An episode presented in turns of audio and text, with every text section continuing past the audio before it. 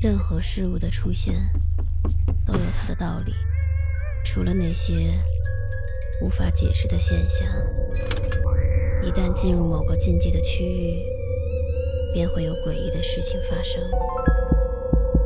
五分钟倒计时，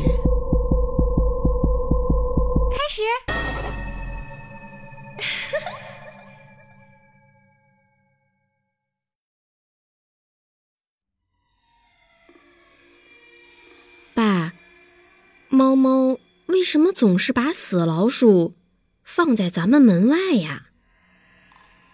睡觉前，小女儿天真的问我。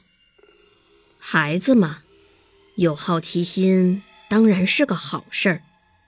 我就告诉她说：“小可爱，你这个问题问的很好。怎么说呢？其实吧，很简单。你看，猫咪不知道我们是不用像它们一样捕猎的，它们呢，总是觉得。”我们是不擅长抓老鼠的笨猫咪，所以他们就亲自上阵杀几只猎物，好养活我们。解释完之后，我轻轻地给他掖好被子，在他的额头上给了一个晚安吻，看着他甜甜的入睡，然后。我回到了自己的书房，继续准备着自己的计划。今晚，我要杀死那个夺走我妻子、我女儿妈妈性命的混蛋。我的计划万无一失。最后，我将工具装进背包，向那个人的住处出发了。然而，令我没有想到的是，到了他的家，我却发现他不在那里。这么久以来，我一直监视着他的一举一动，精心制定出了这个计划。今晚，他应该在家呀！我满心懊恼又不解地开着车往回走。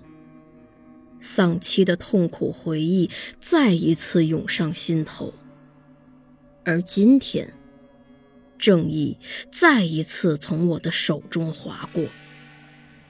怎么能这样呢？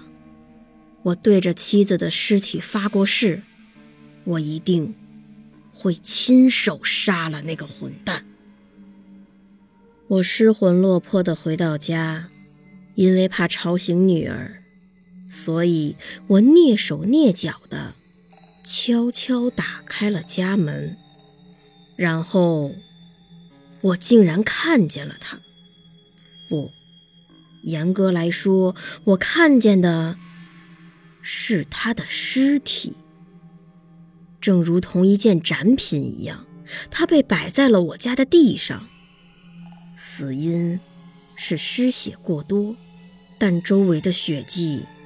已经被清除，四周干净的一尘不染。我又愤怒，又开心，但更多的是恐惧和困惑。随后，我听见女儿的卧室门吱呀一声打开了，甜甜的声音从屋里传了出来。爸爸，你不要担心。我知道你不擅长这个，所以我和猫猫就来帮你的忙呀。